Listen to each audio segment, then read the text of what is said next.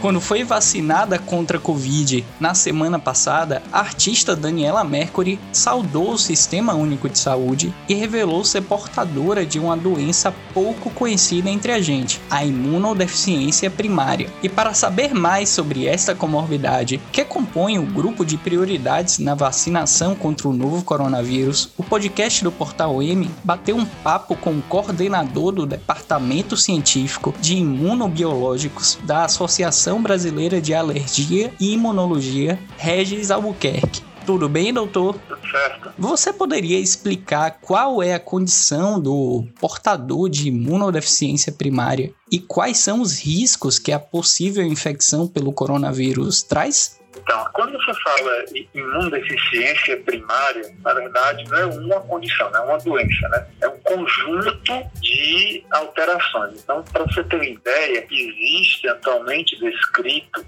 mais de 450 tipos de condições que são consideradas imunodeficiência primária. Na verdade, o termo correto, termo mais moderno, é erro inato da imunidade, ou seja, são pessoas que têm uma alteração no sistema de defesa, né, que é o sistema imunológico, que é um sistema muito complexo, em várias partes né, que compõem o sistema imunológico. O mais conhecido pelo público é a produção de anticorpo protetor, mas o sistema imunológico ele tem uma abrangência muito maior do que apenas ter a função de produzir anticorpo protetor. Então, quando você tem uma alteração em uma das partes do sistema imunológico, você pode ter uma imunodeficiência primária. Né? Como eu falei, o nome mais moderno é o erro da imunidade. Então, assim, qual o risco de um paciente como esse ter infecção por Covid? Ora, a infecção por Covid, o indivíduo, para combater, tem que ter um sistema imunológico funcionando de maneira adequada. Então, o risco que existe é você ter um quadro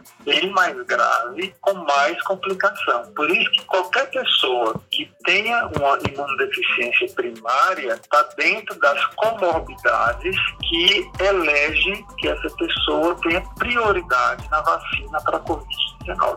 Sobre a quantidade de, de pessoas que estão nesta condição, há estatísticas sobre a incidência no Brasil e no mundo? É algo raro, comum? Então, assim, inicialmente a, as imunodeficiências primárias, que prefiro chamar assim, as imunodeficiências primárias, eram consideradas doenças raras por definição, né? Mas hoje em dia, elas, por exemplo, a gente não tem estatística no Brasil exatamente qual a frequência, mas em termos mundiais, por exemplo, a gente pode encontrar uma alteração da imunidade, deficiência primária, entre 1 para mil crianças nascidas entendeu? Mas isso eu te falei, não é aqui no Brasil. É uma referência mundial, também uma frequência que inclui essa definição mais ampla de imunodeficiência primária. Então você vai ter casos que são bem mais graves, que você, você vê paciente, o paciente está muito debilitado, e pessoas que aparentemente você vendo estão sadias, mas que caso é, tenham uma infecção, né, por exemplo, infecção Covid, elas têm uma, podem ter um quadro mais grave. Inclusive, existem estudos mais modernos é, mostrando que é, as pessoas que têm quadro de Covid, que você não tem outra comorbidade, que não tem diabetes, que não tem obesidade, que não tem uma outra condição que predispõe ao desenvolvimento da Covid, uma das suspeitas é que essas pessoas uma alteração no sistema imunológico, tem um erro inato da imunidade. Então, estão sendo descritos mais imunodeficiências primárias através de estudos genéticos. Está descobrindo que algumas dessas pessoas, que são pessoas mais jovens, que aparentemente não têm nenhuma comorbidade, que você vê até dentro das famílias, né, pai, mãe, que falecem também, ou seja, mostrando que tem um quadro genético, que eles têm uma alteração muito específica que faz com que eles tenham dificuldade de lidar com o vírus e tem formas mais graves. E quais são os fatores de risco para alguém nascer com esta condição? Ah, na verdade, assim, tem um fator de risco determinado, assim, porque, inclusive, por conta até disso que a gente tem um nome, né, um nome novo, seria erro inato da imunidade, ou seja, Erro inato quer dizer que você vai ter uma alteração no seu DNA, que o que vai controlar a resposta de defesa, ou seja, a resposta imunológica, é o que está é, codificado no seu DNA. Então você pode ter, você tem, logicamente, pessoas na família que são afetadas com isso daí, o risco seria um pouco maior, seria o principal grupo. Mas uma pessoa pode, ao longo da vida, desenvolver uma alteração da imunidade, mais tarde passar a apresentar sintomas que enquadrem como sendo portador de uma deficiência primária. Como a gente tem poucos dados, não é, aqui no Brasil, até pelo fato desta condição ser um pouco desconhecida, o diagnóstico ele é tardio aqui no país e quais são os alertas que os familiares e médicos, pediatras, sobretudo, devem ficar atentos para favorecer o diagnóstico precoce? Existe uma fundação americana que em 1994, a Fundação Jeffrey, que chamou o chamado sinais de alerta, né? E isso daí foi quando não se tinha o grau de conhecimento que se tem atualmente, o detalhamento que se tem atualmente. Né? Então se dava, chamava, por exemplo, crianças, então adultos, tinham um número maior de pneumonias, uma frequência maior, uma frequência maior de otite, infecção do ouvido, de repetição, quadro de sinusite recorrente, crianças que quando faziam vacinas como BCG tinham uma reação mais forte, pessoas que tinham problemas na pele, como se fosse aqueles abscessos, né, tumores né, de repetição, por exemplo, tinham vários sinais de alerta. Né? Esses sinais uhum. de alerta a gente ainda utiliza para chamar a atenção do médico clínico geral, para o médico pediatra que não lida com a especialidade mas as imunodeficiências são um pouco mais amplas do que isso daí. Mas ainda a gente usa isso daí, ou seja, pacientes que têm uma frequência maior de infecções, que têm reações mais graves às vacinas, principalmente crianças, mas não restrito a crianças, né? pacientes que têm infecções que são mais demoradas, pacientes que têm quadros de infecções que por agentes né, que normalmente não causam essas infecções nas pessoas que são sadias, uhum. pacientes que têm algumas doenças que afetam o próprio sistema imunológico, se chama de doenças autoimunes, principalmente crianças. Né? Então, são todos sinais de alertas que chamam a atenção. Né? Crianças que têm dificuldade de ganhar peso né, quando nascem, né? tem um quadro de diarreia muito importante, diarreia recorrente, por exemplo, você não consegue encontrar causa. Então, todos esses são sinais de alerta que apontam para um diagnóstico, mas podem ser quatro sintomas mais né? Então, uhum. por isso que a gente, a gente fala desses sinais de alerta, mas com um estudo mais detalhado, né, isso daí se ampliou um pouco mais. E este estudo detalhado que o senhor citou seriam exames, não é? Exames que são feitos para fechar o diagnóstico. E quais são esses exames, doutor? É, esses estudos mais detalhados são principalmente estudos da parte genética, né? Então, a descrição das imunodeficiências primárias, né, porque a gente tem que diferenciar as deficiências primárias das secundárias. As secundárias é quando é causada por um agente externo conhecido. O mais frequente são infecção por HIV, por exemplo. Mas pode ser secundária ao uso de uma medicação que afete a, o sistema de defesa. Pode ser secundário à desnutrição, por exemplo. Então, são deficiências secundárias. Mas o que eu estou falando são primárias. As primárias são por isso que a gente tá, vai mudar um pouco esse nome para erro inato. Inato quer dizer que é uma coisa que está dentro do DNA. Né? Então, é, esses exames né, mais importantes que definem né, como eles são associados com alterações genéticas são exames genéticos, são os, definidores. Embora existam outros exames para você dosar os anticorpos, você possa agrupar de modo geral mas a definição mais precisa, ela vem com o exame genético. Voltando ao diagnóstico tardio, se esse diagnóstico for tardio, é, quais são os, os riscos adicionais que isso pode acarretar? É, a primeira coisa, é, uma coisa importante, é que o paciente tem uma perda importante da qualidade de vida, porque ele não recebe um tratamento específico, se tiver um tratamento específico, lógico, é, o paciente pode, vamos supor, deixar de ser vacinado, por exemplo, no caso de uma pessoa que tem isso daí, que não sabe que tem, não vai se proteger. Né? Outra coisa, ele pode tomar vacina que pode fazer mal a ele, porque, por exemplo, a vacina de. Não nenhuma dessas vacinas da Covid, sabe?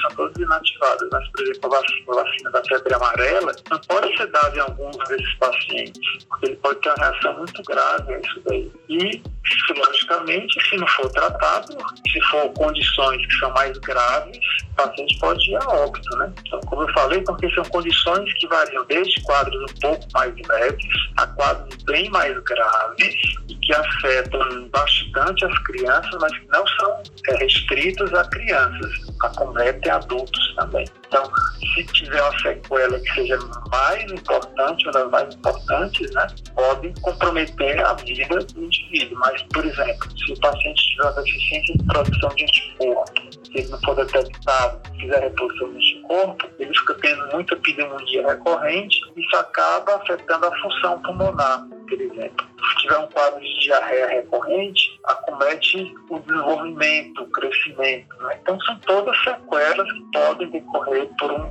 um diagnóstico tardio ou então a ausência de diagnóstico. E quanto ao efeito dos antibióticos, como que é a reação do organismo a esses efeitos e também as vacinas que o senhor citou anteriormente? Assim, a grande parte desses pacientes, não são todos, né, eles têm que usar um número maior de antibióticos, principalmente se não forem diagnosticados corretamente, né? E as vacinas têm dois efeitos. Né? Primeiro efeito, se você usar uma vacina de agente atenuado, né, como da febre amarela, isso pode causar doença mesmo. Aquela vacina da gotinha, por exemplo, para poliomielite, que é de vírus atenuado, também pode ser, pode ser perigo para ele.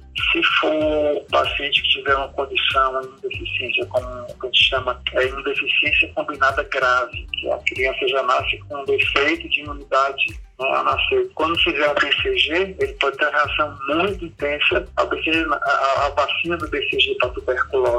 Né? Uhum. Por isso que existe a exame de triagem neonatal, que foi até aprovado agora recentemente no Senado, para poder tentar detectar, colocar já no teste do pezinho, para identificar esses pacientes que têm essa imunodeficiência combinada grave, para poder não dar o BCG nessas crianças. Então já foi aprovado agora no Senado para entrar junto com o exame chamado exame do pezinho de triagem neonatal. São fatores né, que podem ocorrer com esses pacientes. E sobre o tratamento, como que ele é quando o diagnóstico é precoce e se há meios de estimular o sistema imunológico da criança? Então, aí vai depender do tipo de alteração que a criança tem. Se for um quadro muito grave, às vezes o tratamento é só transplante de medula não tem outra opção. Você tem que, pode até fazer uma reposição de anticorpo, você pode fazer um uso de antibiótico um período mais prolongado, mas isso são coisas paliativas. Tem outros tipos de imunodeficiência, você tem que fazer reposição de imunoglobulinas pro resto da vida, de modo mensal, porque daí você dá os anticorpos ao paciente. Outra coisa que é bem importante, que eu até, na até parte da tua outra pergunta que a gente tem que prestar atenção com relação às vacinas desses pacientes, que alguns desses pacientes eles não respondem bem a algumas vacinas, entendeu? Então, por exemplo, alguns pacientes que têm deficiência eles vão fazer vacina para Covid, mas eu não sei se eles vão conseguir ficar tão protegidos como a pessoa que não tem deficiência. Então, é um outro aspecto dependendo do tipo da imunodeficiência. Então, varia muito de um tipo para outro. Mas, de maneira geral, eles fazem parte do grupo de risco, têm que ser vacinados, porque, de modo geral, o benefício é maior do que o risco, né? Uhum. Mesmo... Mesmo que, mesmo que eles não tenham proteção tão boa como a pessoa que tem o sistema imunológico normal, já tem alguma proteção já vai ser benéfico. Mas é, sobre essa dúvida em relação à proteção da vacina contra a Covid, é, isso liga o alerta para que as pessoas continuem utilizando a máscara, continuem isso, mantendo né, é, a prevenção. Porque, assim, Exatamente, porque a ideia, né, qual a ideia da vacinação para a Covid? A ideia da vacinação para a Covid é de proteção e também para você diminuir a circulação do vírus. para chegar a um ponto que diminua o número de casos, porque o vírus, a, a infecção vai ocorrer porque existe a pandemia, porque existem pessoas infectadas e uma vai transmitindo para o outro. Então, a partir do momento que você começa a vacinar as pessoas, essa transmissão diminui. Então, a tendência é que isso reduza, até desapareça. Então, vacinar pessoas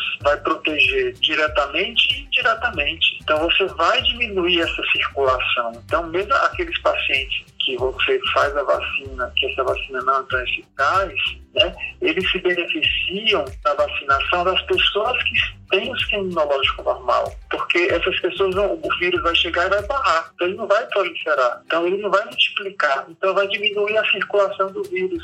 Então é muito importante a vacinação. Agora, voltando ao ponto da, do transplante de, de medula, né? Como alternativa aos casos mais graves da imunodeficiência primária, como que está a situação aqui na Bahia da fila do, do transplante? Olha, aqui na Bahia a gente não faz é, transplante de medula para os pacientes com imunodeficiência. A gente tem que transferir para os estados, principalmente São Paulo, Paraná. Então isso é um problema muito assim, sério, né? Porque muitas vezes a gente consegue já fazer o diagnóstico, a gente consegue ter é, recursos para o diagnóstico, né? Exames genéticos extremamente sofisticados, mas ainda existe um problema muito grande com esses pacientes que têm necessidade de fazer transplante e que são, que têm uma deficiência primária. A gente tem que, é, alguns pacientes não conseguem né, sobreviver por conta disso. E além desse fator,